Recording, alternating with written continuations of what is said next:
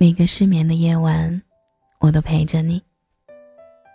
晚上好，这里是仙丹电台，我是小仙丹，用声音陪你走过一段时光。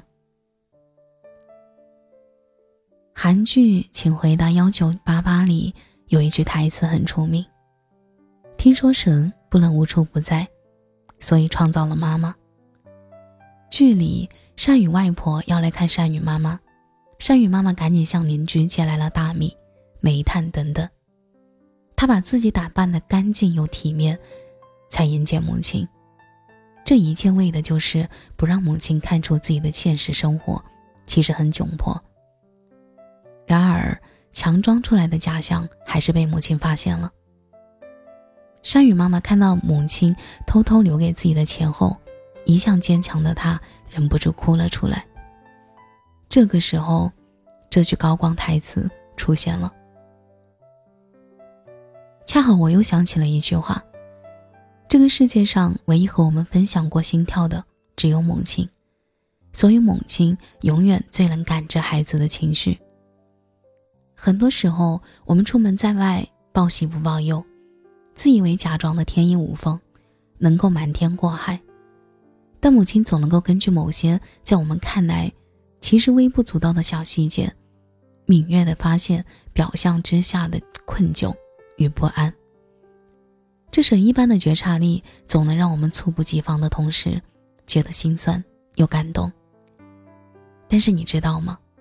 神也是会变老的。我是什么时候发现这件事的呢？他陪我去市里考试，考试结束后，我想不如就趁这个机会去商场逛一逛吧。商场距离我们稍微有点远，我开了导航带他过去。妈妈之前从来没有喝过奶茶，于是到了商场之后，我先带他去买奶茶。他说他不懂年轻人的这些，神色拘谨的坚持让我帮他点奶茶。于是从红糖珍珠到仙草冻，三分糖还是五分糖，温热还是凉口，大杯还是小杯。我一边听着店员的建议，一边问他喜欢什么口味。拿了奶茶之后，我们又去看电影，买票取票都是我去完成的，他就很安静的一直跟在我身后。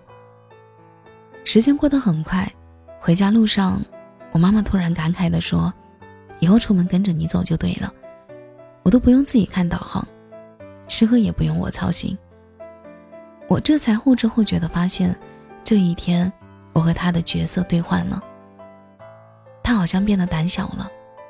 妈妈从一个守护者变成了被守护、被引导者的角色，不再是我需要他的帮助去适应一个陌生的环境。这一次需要的人成了妈妈，可我好像一直忽视了这个事实。我都这么大了，他也不年轻了。就像一艘船远远航在旅行中。鼓起的船帆在兜住风浪提供动力的同时，也承受着时间的流逝和风浪的侵蚀。有了这个认知后，之前很多的苗头变得有迹可循。一直以记忆力好为傲的他，现在需要我时不时的提醒他什么事情还没有做。以前热衷于自己尝试新鲜事物的他，现在很多东西都要我解释给他听才能懂。之前都是他提醒我注意换季、注意穿衣，现在成了我三不五时的打电话嘱咐他注意身体。诸如此类的，越是发现这样的事情，我越是难过。忽然之间，好多迹象都变得明晰起来，他们固执的一个接一个跳出来，就是为了无比清晰的让我认识到，我的母亲正在渐渐的老去，残酷又现实。食物有赏味期限，妈妈的超能力也有期限。昨天看到一个网友的帖子，他是单亲家庭，母亲很辛苦的供养他长大，他也很争气，考了好大学，并通过努力找了一份很好的工作。因为工作很忙，所以平时有些忽略了母亲的联系。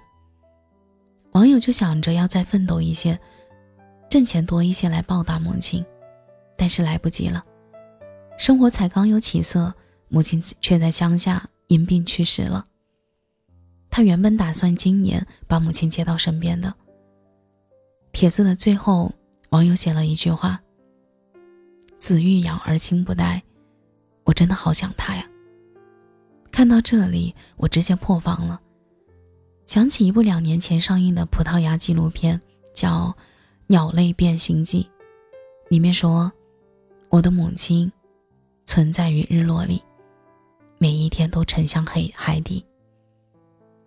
我们有想要变强大的愿景，也会为之奋斗，但请不要忘记，也不要忽视实现愿景的同时，常常联系母亲。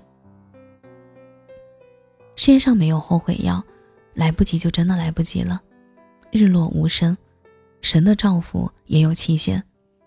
新日升起的时候，我们也要回头看一看那片一直承载着温柔与爱意的辽阔海域。感谢你的收听，我是小仙丹。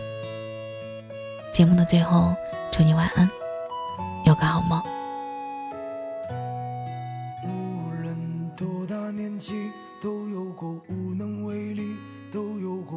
时刻感觉活不下去，就在那个时候，时常都感觉自己像是被世界抛弃。不过我不哭泣，因为我相信，到了这个年纪，已经是不善年轻。这些年多不容易，怎能轻言放弃？当你想要放弃，就请你想想过去一起的命运重新，如善待自己，属于你前行。这个世界总会有人偷偷爱着你，像空气存在有你的事情。你来的路上有风雨没关系。因为这个世界总有人，这个世界总会有人偷偷爱着你，像星星挂在前行的眼里。你去的方向没有光，别放弃，因为这个世界总有人偷偷爱着你。